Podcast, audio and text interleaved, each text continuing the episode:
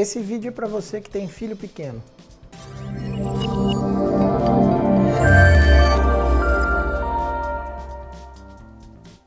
Gente, muitas pessoas me procuram no consultório levando os filhinhos é, com a queixa de que ele está aprendendo a andar e cai demais. O que acontece é que quando o bebê nasce, a perninha do bebê ela é arqueadinha para fora.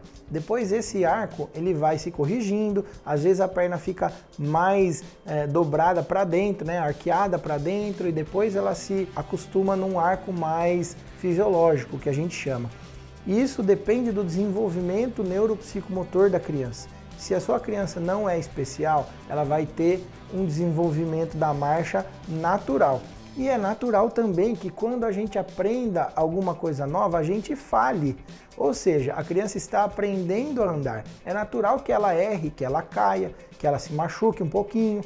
É, isso causa um pouco de angústia nos pais, é verdade. Se você tem alguma dúvida com relação a isso, leve o seu filho no consultório do ortopedista, peça uma avaliação. O ortopedista com certeza vai conseguir é, avaliar o seu filho, diagnosticar se ele tem alguma alteração e vai poder tranquilizar os pais e a família de que o desenvolvimento neuropsicomotor passa por essas fases.